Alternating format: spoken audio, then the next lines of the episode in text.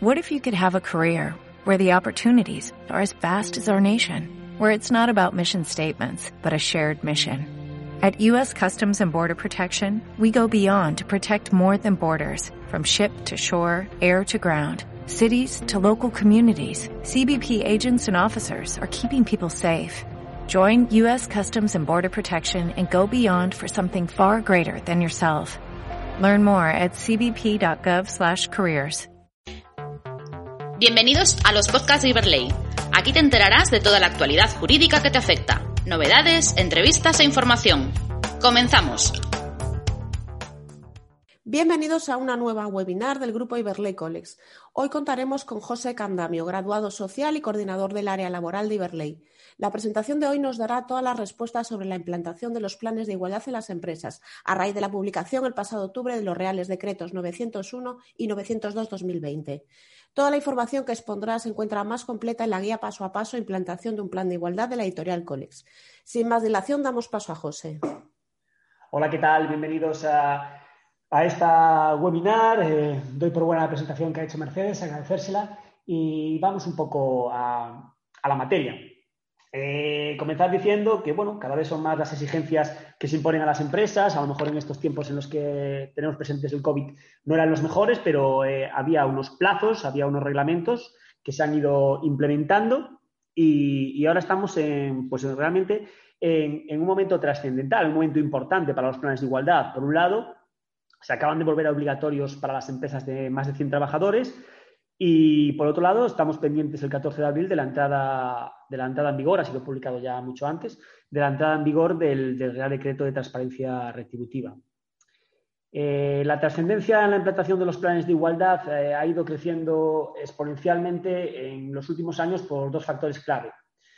Por un lado, la, la preocupación por la, dentro de la que es la responsabilidad social corporativa de las empresas, ¿no? Eh, lo que es la, que podríamos denominar conciencia social. Todas las empresas, en mayor o menor medida, les interesa cumplir con el principio eh, de igualdad y de transparencia retributiva.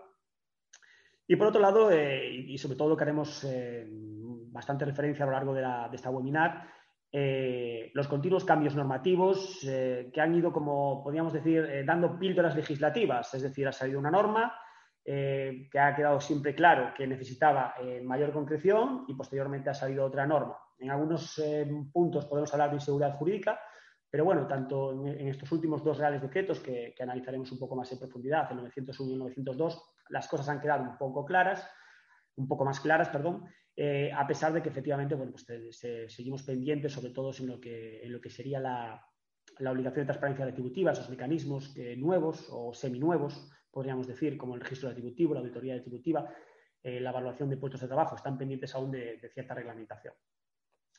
Y bueno, pues ya modo introductorio nada más. Eh, lo que ha dicho mi compañera Mercedes es una webinar eh, que pretende ser informativa, eh, muy simple y bueno, tener siempre presente que tanto en Iberley como en Colex está todo desarrollado a su casi, podríamos decir, máxima exponencia. Incluidos los formularios de las distintas fases que un poco veremos por encima. Y entonces, eh, para no dilatarnos en el tiempo, hemos hecho algo muy sencillo, repasando, digamos, la, los puntos claves de, la nueva reglamentación ¿no? y lo que sería el concepto de plan de igualdad. bueno, aquí vemos un poco ya el, índice, que es lo que vamos a, a, tratar, como digo, de manera sencilla, que es un plan de igualdad, la normativa, cuándo es obligatorio, duración duración y su contenido mínimo, en las fases, sobre todo, bueno, vamos a pararnos un poco más en la fase de diagnóstico, a pesar de que, bueno, como digo, eh, podríamos hacer solo una webinar de la fase de diagnóstico, pero en este caso daremos unas premisas básicas. Eh, las materias a tratar, eh, las obligaciones de registro y posibles sanciones. Y luego, pues como hemos dicho, eh, está ya cerca la, la, la, el deber de, de implantación de, del, bueno, el deber, deber de aplicar todo lo que contiene el reglamento de igualdad retributiva, eh, estos, estos, nuevos aspectos que son de interés, que han traído un poco de cabeza, en cierto modo, a los departamentos de recursos humanos y a los responsables de, de hacer planes de igualdad, y daremos unas pequeñas pinceladas también para ver. Eh, bueno, pues sin más empezamos. Eh, ¿Qué es y para qué se elabora eh, un plan de igualdad? Bueno, pues los planes de igualdad hemos de dar como definición, podemos dar como buena la que da el artículo 46 de la Ley de Igualdad, eh, los planes de igualdad contendrán un conjunto ordenado de medidas evaluables adoptadas después de realizar un diagnóstico de situación tendentes a alcanzar en la empresa la igualdad de trato y de oportunidades entre mujeres y hombres y a eliminar la discriminación por razón de sexo.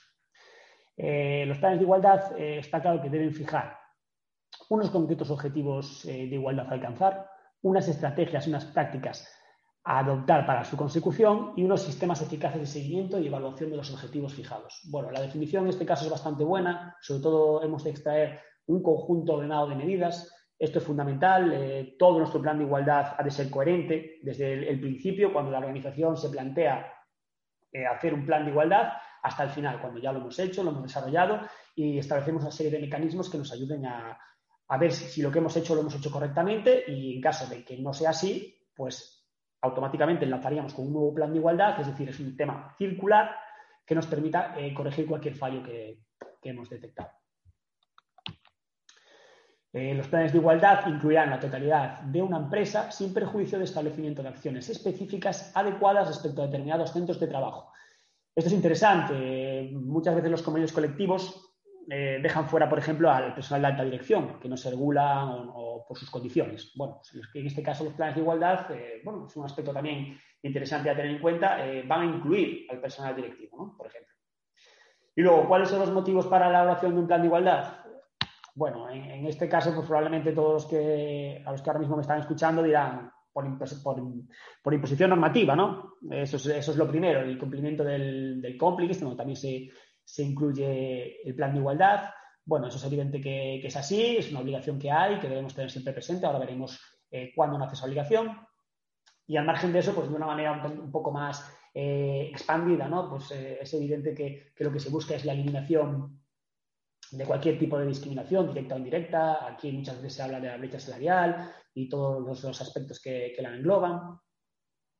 Eh, la modificación de patrones socioculturales. En nuestro plan de igualdad, o al menos en los planes de igualdad, cuando se hacen bien, eh, pretenden ir más allá de, este tipo de, bueno, de lo que marca directamente la ley o de, factores que muchas veces se piensan que son eh, la base, ¿no? como pueden ser los retributivos o el acceso a la empresa o la eliminación del acoso, del acoso, del acoso por razón de sexo sexual. Bueno, ese tipo de cosas evidentemente sí son importantes, pero hemos de tener en cuenta que, lo que se pretende es cambiar la mente, no solo dentro de la organización, sino que también desde nuestro plan de igualdad, eh, la empresa pueda proyectar una, imagen eh, más moderna y acorde con, los tiempos.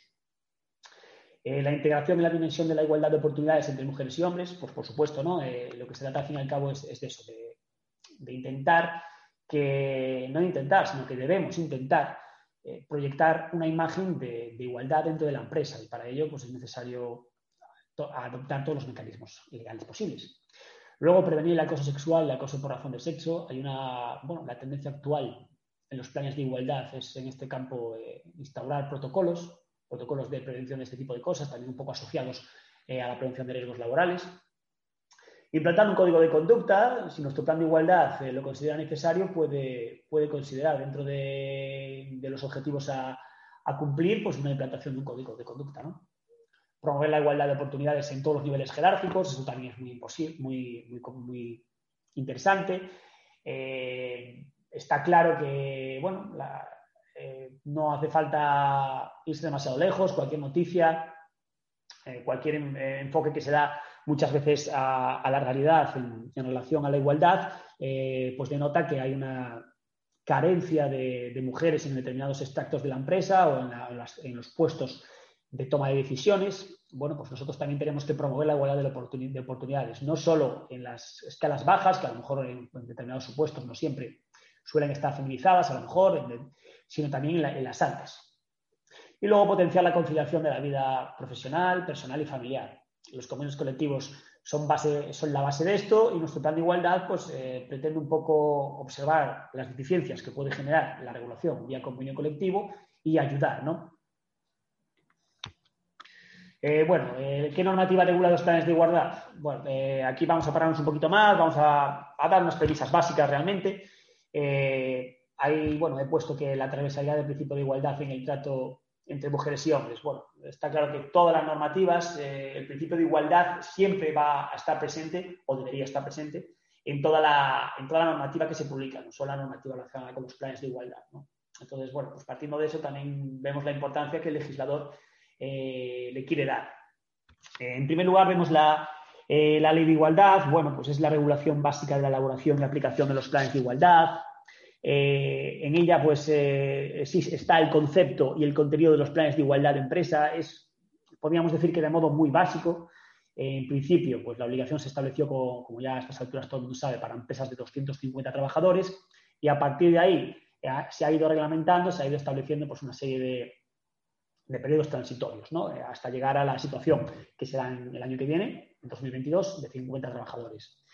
Y luego también, pues aquí se instaura la, obligación de pagar por la prestación de un trabajo de igual valor eh, la misma retribución, que en principio también se regula en el Estatuto de los Trabajadores, como Como digo, la, ley de igualdad pues, es el pilar básico, es donde se regula la obligación a efectos de ley, de ley orgánica, y ha supuesto pues, el inicio de, todo esto, ¿no? incluidos los planes de igualdad. Luego está el Estatuto de los Trabajadores, donde, bueno, eh, más que aspectos relacionados con el plan de igualdad propiamente, que también creo que se menciona, hablo de memoria, pero lo que trata son aspectos relacionados con la igualdad y no discriminación en el ámbito laboral, ¿no? Como ya digo, ese principio de transversalidad. Eh, ahí se regula mayormente derechos de información y de consulta de la representación legal de los trabajadores, en temas relacionados con planes de igualdad. Y también, nuevamente, la, obligación de pagar la prestación de trabajo de igual valor es un nuevo ordenamiento, eh, eso sería, sería una regulación que hace el propio artículo 28 de todos los Trabajadores. Y luego, pues el Real Decreto Ley 6-2019. Bueno, si, recuerdan, eh, en el año 2019 se aprobó de una manera un tanto convulsa. Eh, inicialmente, pues eh, todos los temas, los temas relacionados con, el plan de igualdad fueron un poco eclipsados por el registro obligatorio de jornada, ¿no? que, fue algo ya, pues una, entrada en vigor más inminente y que también trajo un poco de cabeza a todas las empresas. en él se regularon eh, aspectos fundamentales que en mayor o menor medida inciden en, materias de conciliación y también en los planes de igualdad, ¿no? Eh, como fue la ampliación del permiso por paternidad, eh, la nueva prestación también ampliada a los padres en relación al, cuidado del lactante. sobre todo lo que supuso fue una ampliación y una modificación del contenido y alcance de los planes de igualdad, ¿no? Y también se, volvió obligatorio su registro. Eh, se creó el registro de planes de igualdad de empresa. Se introduce también el, concepto en el ordenamiento jurídico que tanto se ha hablado de él, que es el trabajo de igual valor, a través de la modificación del artículo 28 del de los Trabajadores. Y sobre todo, bueno, pues eh, se obligó también a llevar un registro, eh, a los, se obligó a los empresarios a llevar un registro de, de los, de, los, valores medios de los salarios, de los complementos salariales, las percepciones salariales de la plantilla, pues desgranado por sexo y distribuidos por grupos profesionales, eh, categorías y puestos de, trabajo iguales o de igual valor. ¿no? Esto fue fundamental.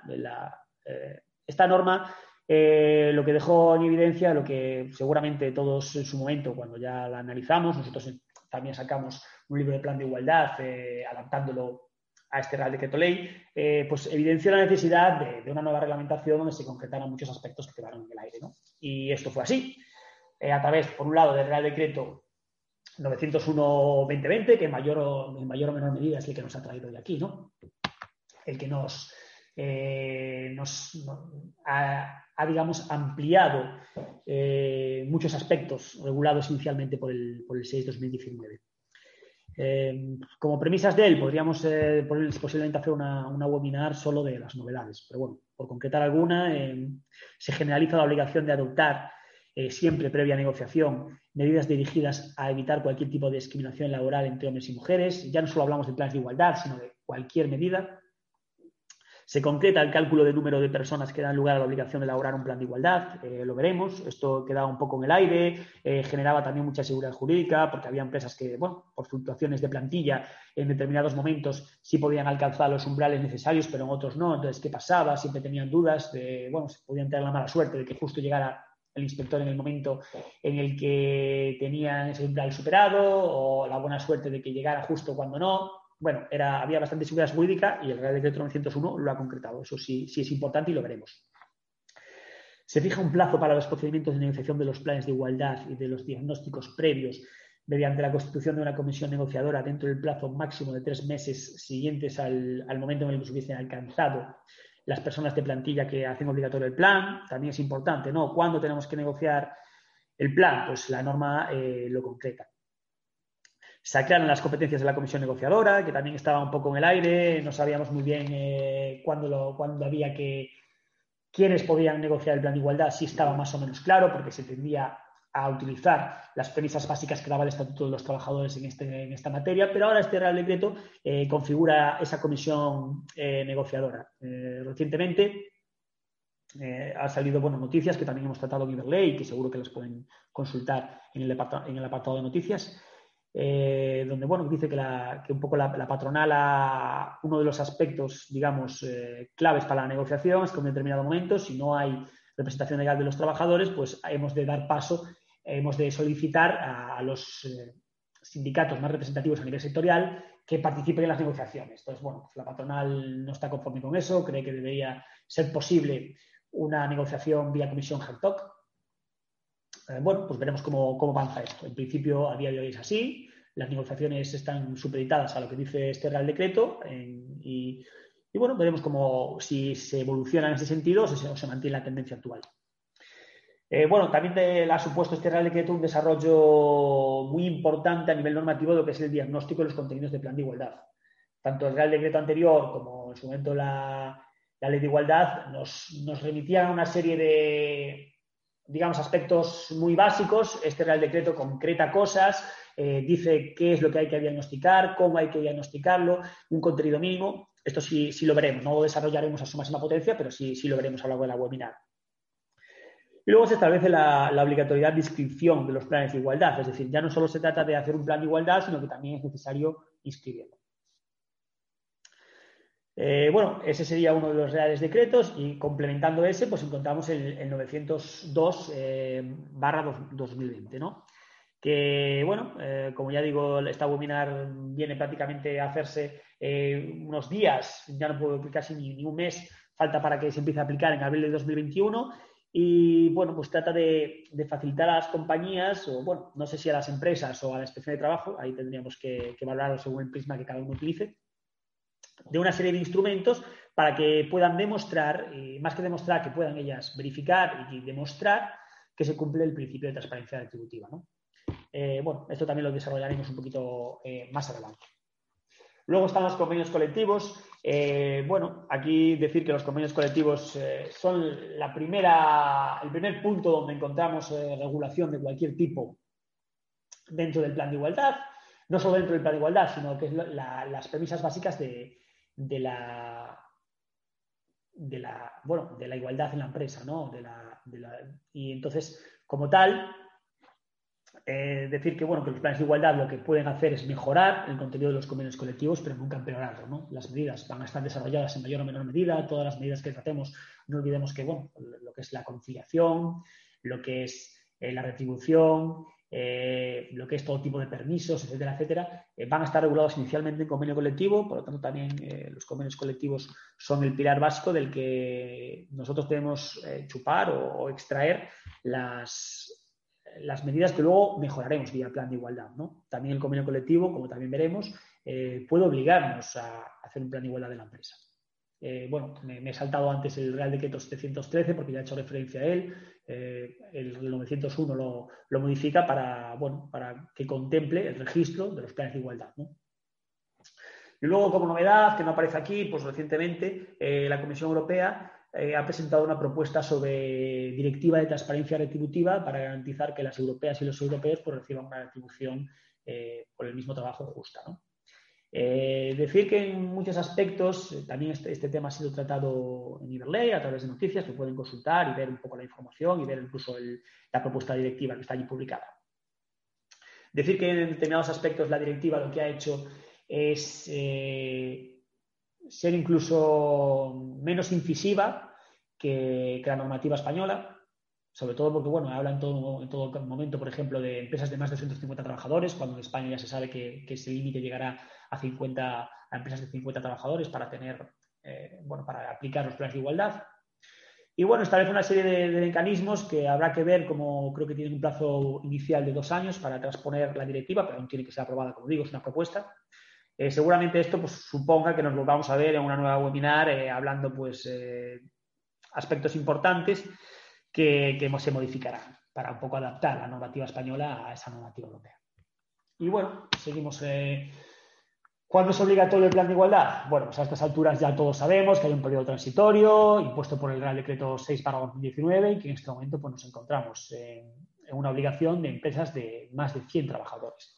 Junto a esta eh, obligación numérica en base a la plantilla, encontramos otra obligación que es eh, vía convenio colectivo, que, ya hemos hablado de ella, cuando la autoridad laboral hubiera acordado en un procedimiento sancionador la sustitución de sanciones accesorias por la elaboración y aplicación de dicho plan. Bueno, esto no es algo muy habitual, pero sí puede darse. Eh, previa denuncia, pues eh, actúan las autoridades laborales y, bueno, si la empresa dan la opción a la empresa de, evitar esas sanciones accesorias, eh, bueno, pues implementando un plan de igualdad. También en el caso de las administraciones públicas, bueno, pues el, el Estatuto Básico del Empleado Público configura y la ley de igualdad lo configura como obligatoria la necesidad del plan de igualdad. En la AGE tiene su propio documento, ya en temas de ayuntamientos o, entidades o empresas eh, públicas, pues la cosa se complica un poco más. Pero bueno. Y aquí, bueno, esto sí que no se contempla la norma, es en, los supuestos de difusión, asociación, transmisión, modificación de estatutos jurídicos de la empresa, ¿no? Es decir, si una empresa pasa, eh, cambia de nombre, se fusiona con otra, absorbe otra, pues es, evidente que necesitaría eh, una actuación sobre el plan de igualdad. Eh, bueno, una vez alcanzado el umbral obligatorio para, tener, para necesitar un plan de igualdad, ¿cuándo se inicia el proceso? Pues también lo comentábamos un poco antes, ¿no? Es una de las novedades que se regulan en el artículo 4.1 eh, del Real Decreto 901 y, bueno, pues en el momento en que la empresa alcanza esos umbrales numéricos, esas 50 personas trabajadoras en el año 2022, más de 100 actualmente, pues existe un plazo de tres meses para, para constituir la comisión negociadora y empezar las negociaciones, ¿no? ¿Cómo se computa el, requisito numérico para tener la obligación de implantar un plan de igualdad? Bueno, pues también el artículo 4, que es especialmente novedoso en, este, estos aspectos y concreta muchas cosas que estaban en el aire, pues nos lo dice, es bastante clara, no merece la pena eh, leerlo, les queda aquí la información, simplemente pues eso, que, antiguamente, antes de, esta regulación, las empresas pues utilizaban criterios que se asociaban a, otros tipos de cómputos y ahora pues tenemos uno propio, que es el que hay que seguir. Bueno, sobre todo, eh, esto también es importante, eh, que hemos de comprobar eh, cuándo, cumplimos esas condiciones para que, a efectos del número de plantilla, para tener que, hacer un plan de igualdad. Bueno, pues la norma dice que al menos ha de comprobarse el último día de los meses de junio y diciembre de cada año. Es decir, no hay excusas si, si nos llega un todo de trabajo y nos dice a usted tiene usted ahora mismo una plantilla superior que le obliga a la que al umbral numérico que obliga a tener plan de igualdad y usted no lo tiene. Bueno, pues entonces eh, nosotros tenemos una obligación de diciembre y junio comprobar que, no hemos pasado esa plantilla. Bueno, la duración y contenido mínimo del, plan de igualdad.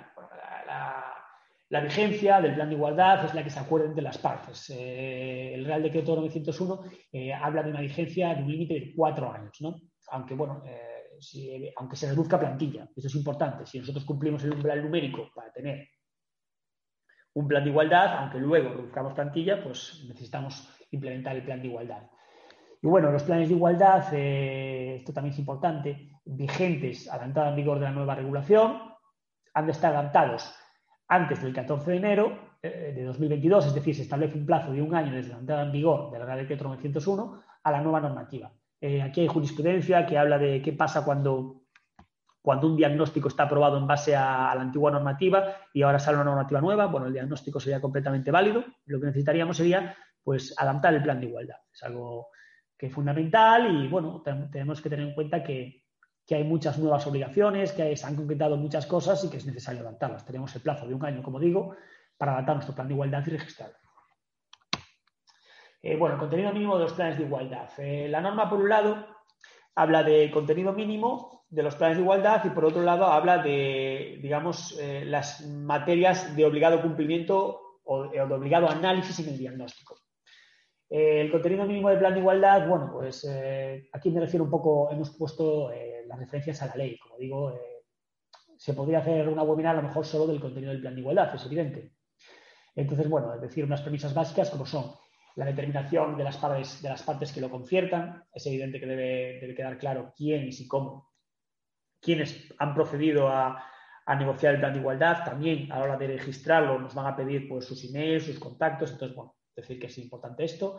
El ámbito personal, territorial y temporal del plan, un informe diagnóstico de situación en la empresa o en caso de los grupos de empresa de cada grupo de empresa, los resultados de la, de la auditoría retributiva, es decir, aquí el, Real Decreto 901 nos enlaza con el 902, por eso siempre, siempre se dice que uno complementa al otro en ciertos aspectos. Luego, la definición de objetivos cualitativos y cuantitativos del plan de igualdad. Es decir, no solo se trata de decir eh, queremos hacer esto, sino decir cómo lo vamos a hacer, poner unos plazos, etcétera, etcétera. Eh, la descripción de medidas concretas, plazo de ejecución y priorización de estas, así como el diseño de indicadores que permitan determinar la evolución de cada medida. Bueno, pues ya dentro del diagnóstico eh, prácticamente sería una buena, casi una definición de diagnóstico, ¿no? No de diagnóstico, sino de las medidas que hemos de tomar en base al diagnóstico. Y luego la identificación de los medios y recursos, tanto materiales como humanos, necesarios para la implantación, seguimiento y evaluación de cada una de las medidas y objetivos. Un calendario de actuaciones para la implantación, seguimiento y evaluación de las medidas del plan de igualdad y un sistema de seguimiento, evaluación y revisión periódica. Bueno, lo que la norma nos, dice, por un lado, e, es que reflejemos, eh, bueno, primero hacemos una diagnosis. Eh, la diagnosis lo que nos da es una radiografía de la situación con perspectiva de género en la empresa. Nosotros detectamos una serie de, bueno, de, necesidades de la organización en cualquiera de las áreas que, ahora hablaremos, hablaremos de ellas. En base a esas necesidades, lo que tenemos que hacer es un plan. El plan va desde decir eh, cómo lo hemos detectado, qué hemos utilizado para detectarlo, lo que serían los indicadores, y todas las, hasta ir llegando poco a poco hasta, hasta quién va a, poner a actuar, cómo se va a actuar, perdón, qué medidas vamos a implementar, en qué momento lo vamos a hacer, qué plazo temporal ponemos para ellas, quién se va a encargar de ellos. Eso todo ha de, quedar registrado en el plan de igualdad. Eh, bueno, existen modelos de plan de igualdad, también como digo en Iberley los tenemos, pero más que un formulario que podamos utilizar o que podamos implementar, es necesario tener presente que siempre, previa negociación del diagnóstico, eh, lo que ha de quedar reflejado es de manera clara todo lo que se pretende hacer, todas las deficiencias que se han encontrado y, cómo se pretende solucionar. También, bueno, eh, la composición y funcionamiento de la comisión del órgano ha de quedar, eh, ha de quedar reflejada en el plan de igualdad. Bueno, la comisión de igualdad, por lo general, no por lo general, sino prácticamente en todas las ocasiones, lo que tiene es un reglamento interno donde se dicen sus funciones, su composición. Bueno, pues eso es interesante y queda también reflejado el plan de igualdad. Y el procedimiento de modificación en caso de que queramos o necesitemos modificar alguna cosa después de la evaluación. Bueno, es un poco, como ya digo, eh, un contenido mínimo, su desarrollo, pues evidentemente necesita una serie de explicaciones en las que ahora no vamos a entrar por temas de, no extender demasiado la webinar. Pero bueno, que sepamos que el artículo 8 del 901 lo, regula y que en eso es donde eh, lo que tenemos que tener en cuenta para configurar nuestro plan de igualdad. Luego, las fases para la elaboración y aplicación de los planes de igualdad. Bien, aquí lo que decía al principio, ¿no?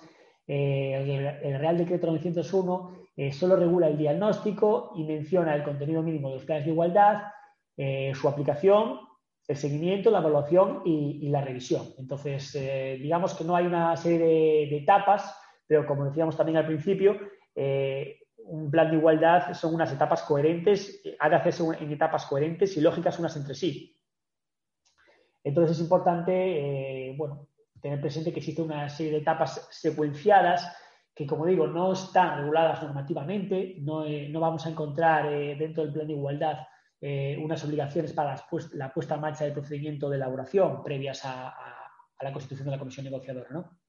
Pero las instituciones que un poco complementan o se han, preocupado de complementar esto, como el Instituto de las Mujeres, por ejemplo, pues eh, las han establecido y es necesario tenerlo también presente porque lo que queremos al fin y al cabo es hacer un plan de igualdad que cumpla con la normativa, que sea claro y, que pueda y tener siempre presente pues esa necesidad de, de seguir un proceso lógico, ¿no?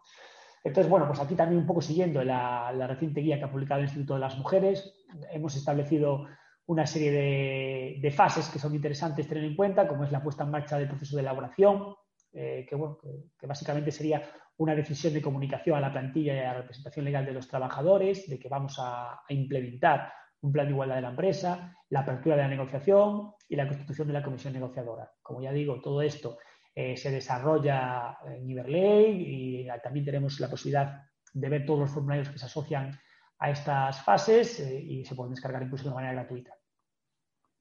Luego la realización del diagnóstico, en la que sí nos vamos a parar un poco más ahora, que bueno, que consiste, como ya hemos dicho varias veces, en una planificación, en la recogida de datos cuantitativos y cualitativos y en el análisis y, presentación de propuestas. Bueno, dentro del diagnóstico, lo que más nos va a llevar o lo que, a lo que más vamos a tener que prestar atención es a la recogida de información. ¿no? Eh, como digo, en Iberley se desarrolla este tema que puede ir desde, desde la solicitud de información a la empresa, eh, a la realización de cuestionarios, eh, tanto por la dirección como por la representación legal de las personas trabajadoras, como de la plantilla. Lo que se trata, al fin y al cabo, es de extraer toda la información necesaria para, para, tener una, para hacer esa radiografía de la situación de la empresa, ¿no? que va también desde, incluso puede llegar al análisis del convenio colectivo, al análisis de los códigos de conducta, eh, al análisis de posibles denuncias eh, por acoso que haya habido en la empresa, eh, al análisis de las extinciones de trabajo que ha habido, de, las modalidades contractuales que se utiliza. Bueno, el diagnóstico abarca, abarca todo. Luego el diseño, la aprobación y el registro del plan de igualdad. bueno, a mí el registro del plan de igualdad no me gusta considerarlo eh, una fase, pero el Instituto de las Mujeres sí, sí lo pone de una manera novedosa dentro de esta fase, ¿no? El primero habla del diseño, luego de la planificación de todo lo que se, va a hacer, de la elaboración del plan, que bueno, sería pues la redacción, ¿no? Y, luego pues del registro. A mí yo el registro lo pondría pues al final de todo quizá, pero tiene cierta lógica introducirlo aquí porque pensemos que hasta que el plan está registrado eh, no cumple con la legalidad. Luego la implantación y el seguimiento. De nada sirve tener un plan maravilloso, eh, haber dedicado un esfuerzo brutal, ya no solo de tiempo por parte de recursos humanos o de las personas encargadas, sino también económico a la hora de, implementar medidas, si la plantilla, que es al fin y al cabo los que, los que son los beneficiarios, entre comillas, de las medidas del plan de igualdad no lo conocen. ¿no? Bueno, pues es, importante eh, hacer labores de implantación y de, ya no solo de formación, que también se puede determinar dentro de un plan de igualdad, sino de publicidad de las medidas que existen y a las que se pueden acoger. Y luego, pues la evaluación del plan. El Real Decreto 901 eh, presta especial atención a, la evaluación eh, y es lógico. Nosotros hemos hecho un plan, hemos implementado una serie de medidas, hemos, hemos visto lo que nos hace falta, hemos visto nuestras deficiencias y, y, hemos actuado. Pero ¿cómo saber si ese plan ha sido bueno? Pues eh, es necesario establecer una serie de indicadores, que mayor o menor medida coincidirán con los que hemos utilizado para diagnosticar la situación en la empresa. Y esos indicadores nos, demostrarán eh, cómo hemos actuado y si hemos cumplido nuestros objetivos. Eh, a modo de ejemplo, pues podemos programar eh, hacer una actividad formativa en la empresa con materia relacionada con materia de la igualdad. ¿Cuántas acciones se han realizado? ¿Se han realizado? ¿Qué impacto han tenido? Pues un poco sería necesario saberlo para realizar una evaluación que se plasmará en un informe y en base a eso, eh, realmente la evaluación lo que es es dentro de ese eh, círculo o ciclo de que, configura un plan de igualdad, la evaluación lo que nos va a hacer es permitir eh, saber las deficiencias que tendremos que, que, solventar en nuestro nuevo plan de igualdad. Siempre la evaluación va a ser la base del siguiente plan de igualdad. Es un proceso cíclico. Y bueno, ya entrando en el diagnóstico, aquí es donde se, centran las grandes novedades, como, como dije en su momento, tanto del 6-2019 como del 901. Bueno, comentar que como novedades en este aspecto, pues eh, se habla de que la comisión negociadora eh, tiene competencias para la elaboración de informe de resultados del diagnóstico. Se habla de que entre las obligaciones eh, relacionadas con el diagnóstico de situación se fija el aporte de un resumen de este análisis y sus principales conclusiones y propuestas mediante un informe que, se formará, que, se, que formará parte del plan de igualdad. Eh, no había una obligación de eso. Las empresas sí, es cierto que muchas veces reflejaban en sus planes de igualdad estos temas, pero que bueno, que ahora sí que se concreta esa obligación. Y luego las empresas que componen un grupo de empresas, pues también se han establecido una serie de obligaciones y sobre todo pues, los criterios para la elaboración del diagnóstico en diversas materias. ¿no? Aquí eh, trataremos un poco estos aspectos, pero bueno, el anexo de este Real Decreto es fundamental y es una, la herramienta base para el diagnóstico, en él se configuran todos los aspectos de obligado diagnóstico y se establece una serie de normas que debemos tener eh, presentes. Es fundamental eh, revisar este anexo y, como digo, también pues, se puede complementar la información en Iberley y en Colex sobre este tema. Eh, bueno, tener siempre presente que todos los datos e indicadores relativos a cada una de las materias que formen parte del diagnóstico estarán desgranados por sexo y atenderán, en su caso, a las peculiaridades de cada centro de trabajo y de la actividad desarrollada. Eh, la información relativa al sector de actividad, dimensión de la empresa, historia, estructura organizativa y dispersión geográfica de la misma. Bueno, tener presente que debe configurarse eso dentro del diagnóstico así como una información interna sometida a unos criterios concretos y una información interna y externa, también es novedoso, sobre la publicidad, imagen, eh, comunicación corporativa, uso del lenguaje no sexista. Eh, bueno, eh, también necesitamos evaluar y tener claro dentro del diagnóstico aspectos fuera de la organización, ¿no? de ese entorno de la organización. Y luego la referencia al proceso y la metodología utilizada para llevarlo a cabo. bueno, pues como digo, eh, todos los datos analizados, la fecha de recogida de la información, eh, todo lo que se utilice para la realización del diagnóstico ha de quedar eh, perfectamente clarificado. Bueno, materias a tratar.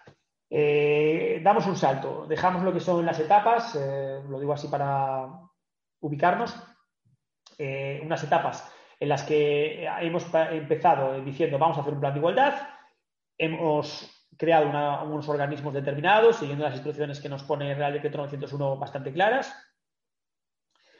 Eh, los organismos han actuado, eh, hemos, han detectado a través de, la diagnosis todas las deficiencias, hemos implementado y redactado nuestro plan de igualdad, eh, lo hemos registrado y lo hemos aplicado y, nos ha quedado pues un poco hablar de qué materias hemos de tratar, ¿no? Es decir, sobre qué materias ha de actuar el plan de igualdad. Bueno, pues eh, lo queda aquí bueno, un párrafo del análisis práctico del reglamento de planes de igualdad que se ha publicado a través del Boletín de la Igualdad Instituto de las Mujeres.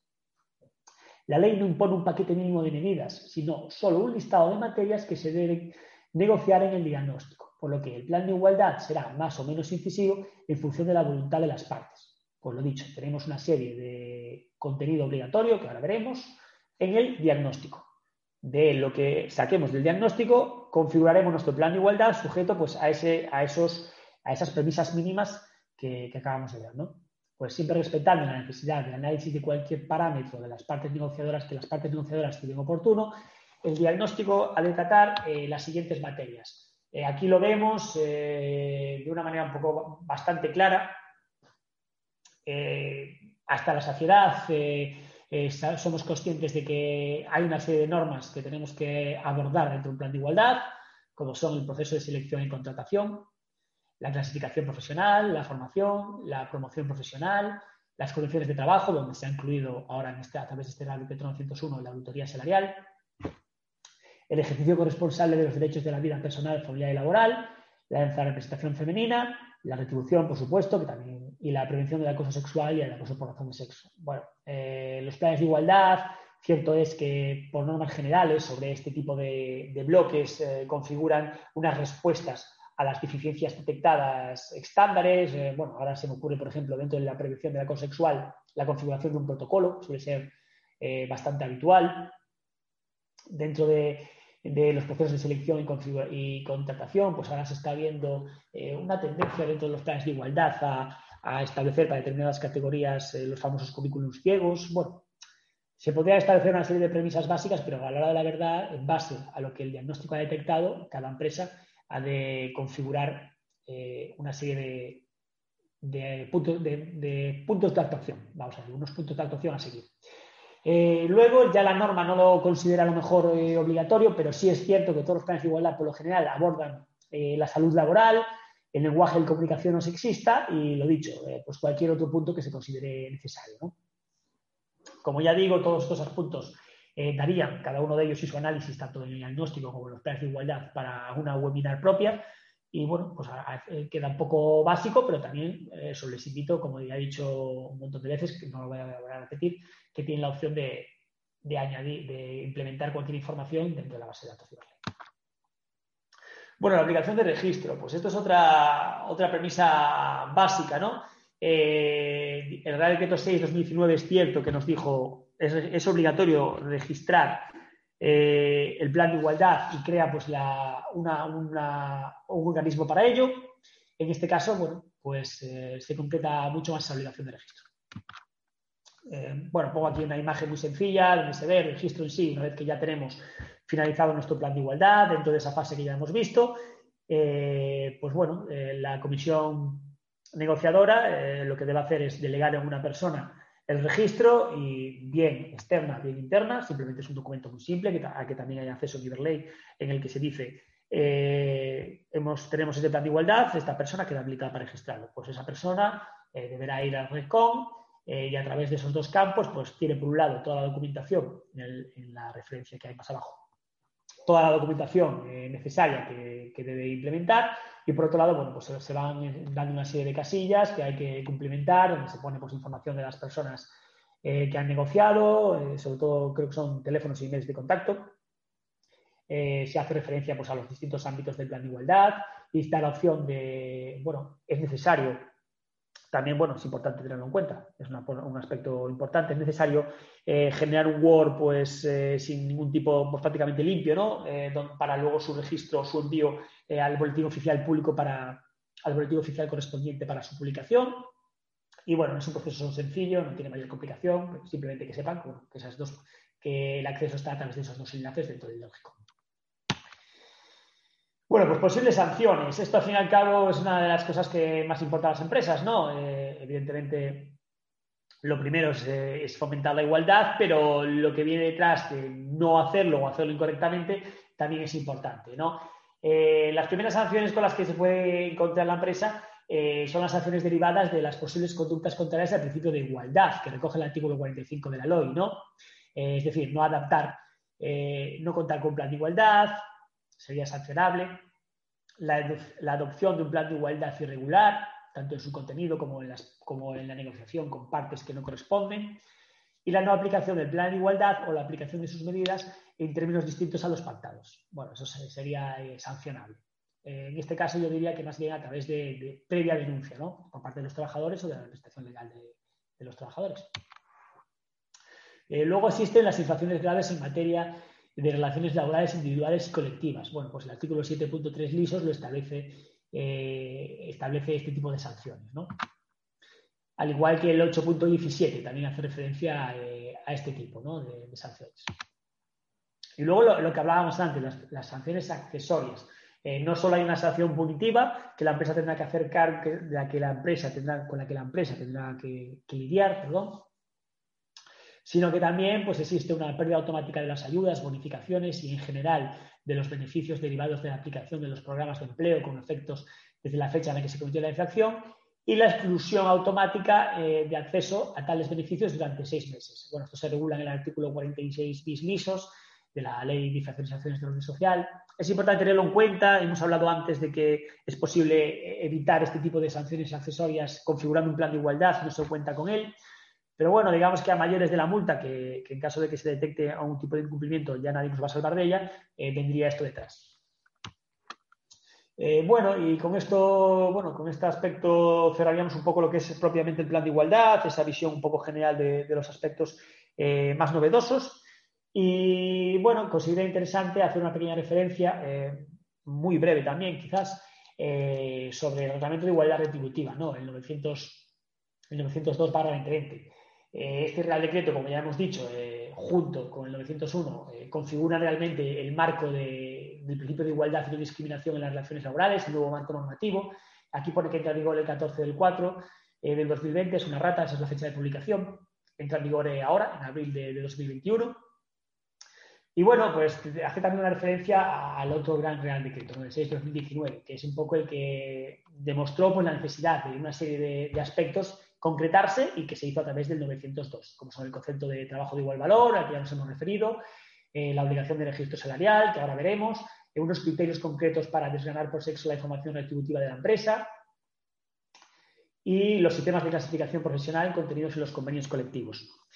Eh, bueno, lo que se trata al fin y al cabo es de, de, integrar la aplicación del principio de transparencia retributiva en la empresa. ¿no? las empresas y los convenios colectivos eh, deben de, integrar por mandato legal, como queda reflejado en el artículo 3 del Real Decreto 902, esto. Eh, para ello, lo que se ha establecido normativamente, una obligación más, una obligación que debería formar parte del cumplimiento normativo de las empresas, es el análisis de los diferentes aspectos que determinan la retribución de las personas trabajadoras y sobre sus diferentes elementos. Ha de obtenerse una información suficiente y significativa sobre el valor que se le atribuye a las retribuciones. Esto es la base y lo fundamental, no solo de la configuración de, los aspectos relacionados con la retribución dentro del plan de igualdad, sino de, este reglamento de transferencia retributiva. Eh, bueno, citar aquí la norma que dice que tiene por objeto la identificación de discriminaciones, en su caso tanto directas como indirectas, particularmente las debidas a la incorrecta valoración de puestos de trabajo. Lo que ocurre cuando desempeñando un trabajo de igual valor, de acuerdo con los artículos siguientes, donde se, se habla de todo esto, se perciba una retribución inferior sin que dicha diferencia pueda justificarse objetivamente con una finalidad legítima y sin que los medios para alcanzar dicha finalidad sean adecuados y necesarios eh, bueno, pues aquí la norma es bastante clara. Eh, lo que necesita la empresa es justificar cualquier diferencia salarial dentro de trabajos de igual valor. No habla de, dentro de categorías profesionales, no habla dentro de grupos profesionales, y hace una referencia a trabajos de igual valor.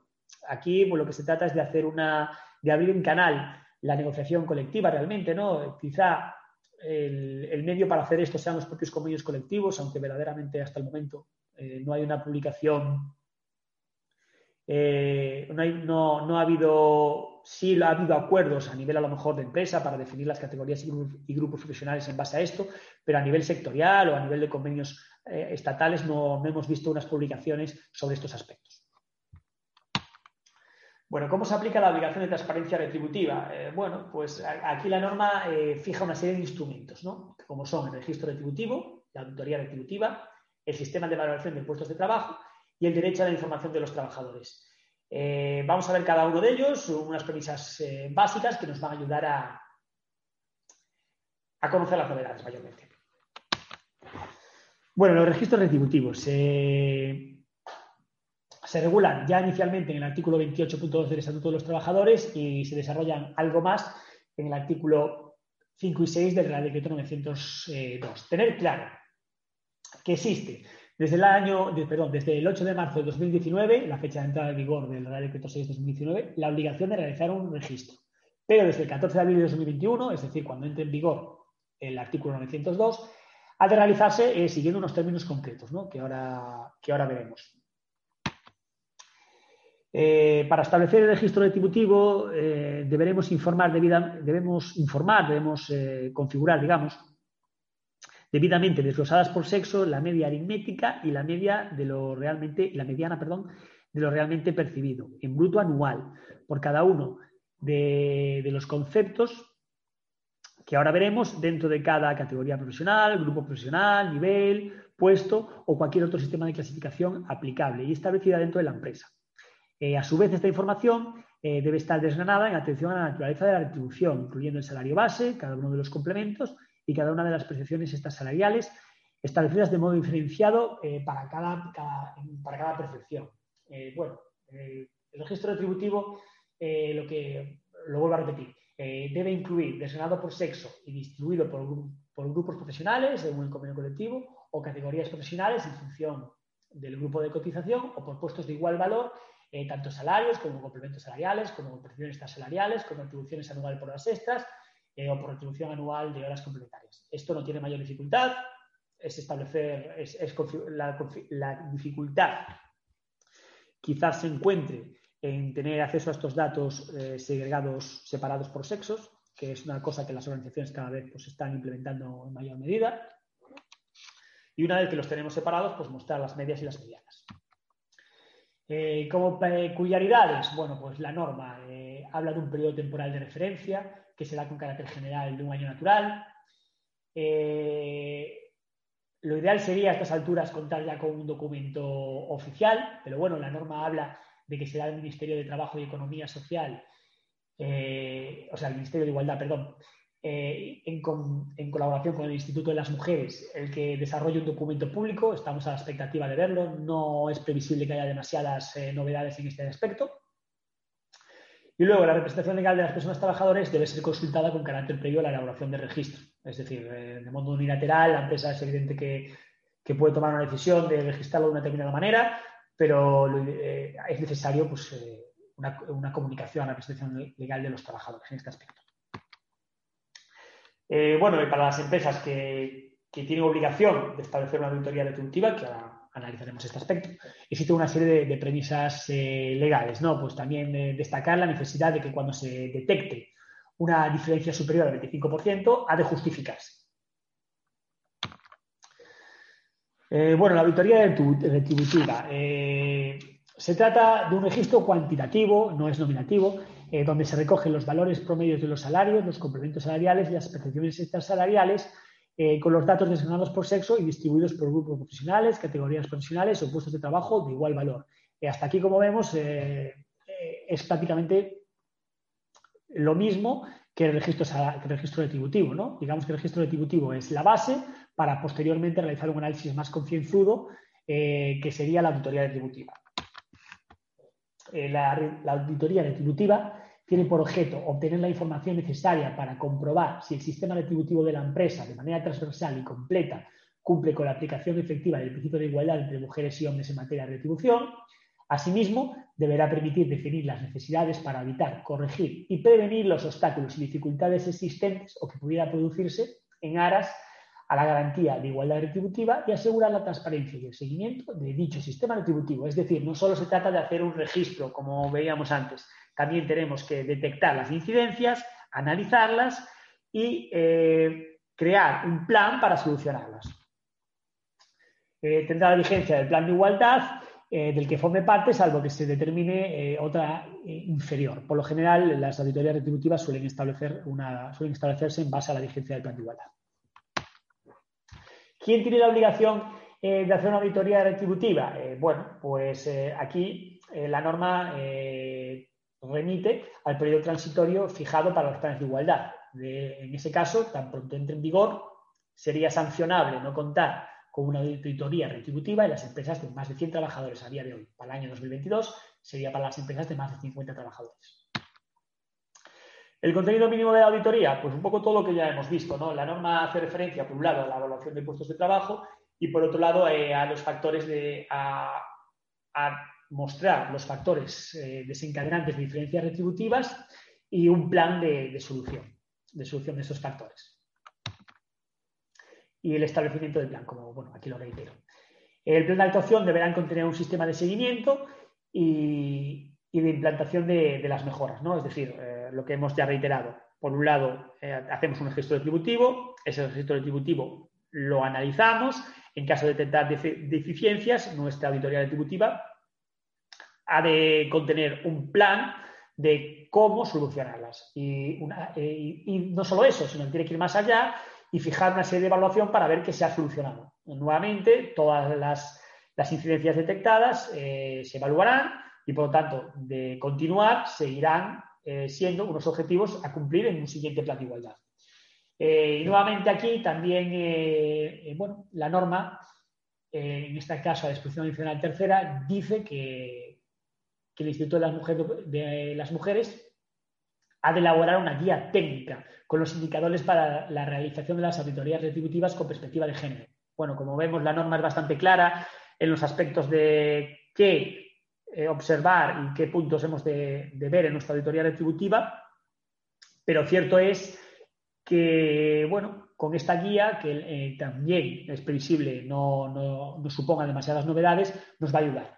Bueno, estamos a la expectativa de que, de que se publique y cuando así sea, en caso de que no cumpla, nuestra auditoría retributiva no cumpla con las medidas necesarias, ha, de adaptarse. Es evidente que ha de adaptarse a, esta guía. Bueno, el sistema de evaluación de puestos de trabajo, con el que ya eh, prácticamente finalizaremos, ¿no? Los grandes bloques que, tenemos en cuenta. Bueno, la valoración de puestos de trabajo es el procedimiento que trata de precisar y comparar el desempeño que exige cada tarea dentro de una empresa y establecer, en consecuencia, el salario justo que le corresponde. Es decir, se trata de asociar eh, un valor eh, a un trabajo, ¿no? Eh, es algo complicado. Todos los departamentos de recursos humanos, en mayor o menor medida, han ido adaptándose a esto a lo largo del tiempo, porque realmente lo que se trata es de determinar si para un determinado puesto de trabajo, hablo de puesto de trabajo, no de categoría profesional, que también, o de grupo profesional, que también, si para un determinado puesto de trabajo, eh, cuando frente a otro puesto de trabajo se está, digamos, cumpliendo con ese principio de igualdad retributiva ante puestos de, trabajo de igual valor. Aquí, por lo general, bueno, pues hace eh, los programas que, desarrollan todo esto, que como digo, pues son en cierto modo complejos, crean un sistema de valoración en base a factores y, bueno, siempre teniendo presente la, remuneración efectiva, real, que es la que el convenio colectivo configura, hemos de determinar si se están cumpliendo con estas, con estas premisas en torno a la igualdad. Eh, bueno, es un tema que posiblemente necesite mucha más extensión para que quede claro, pero bueno, saber que hay unas obligaciones legales y, que en mayor o menor medida se regulan en el, Estatuto, en el Estatuto de los Trabajadores y en el Real Decreto 902-2020. Eh, bueno, aquí dice la norma que en el plazo de seis meses desde la entrada en vigor del Real Decreto 902 se aprobará a través de una orden dictada a propuesta conjunta por el Ministerio de Trabajo y el Ministerio de Igualdad un procedimiento de evaluación de puestos de trabajo. Tampoco merece la pena mucho más hablar de este tema eh, porque, bueno, por, una parte, eh, cada organización tiene cierta libertad para establecer esos factores retributivos siempre y cuando cumpla algunas premisas básicas y estamos pendientes pues, de, esta, de esta orden, que será fundamental porque realmente eh, es un poco desgranar eh, o abrir en canal la negociación colectiva, ver en cada categoría, en cada puesto de trabajo, eh, qué, es las, qué, actividades tienen y qué peso tiene dentro del desempeño, qué, peso tienen dentro de las, de, las empresas y bueno, pues está pendiente de, de esta orden y será sin duda significativo y una herramienta más que tenemos que tener en cuenta.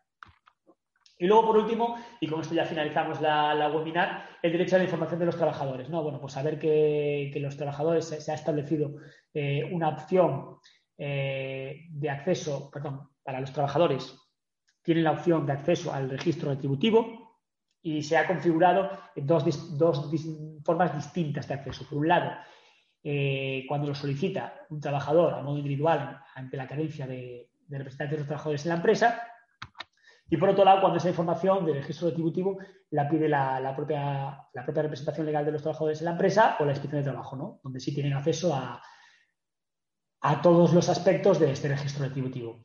Y con esto, bueno, pues finalizamos.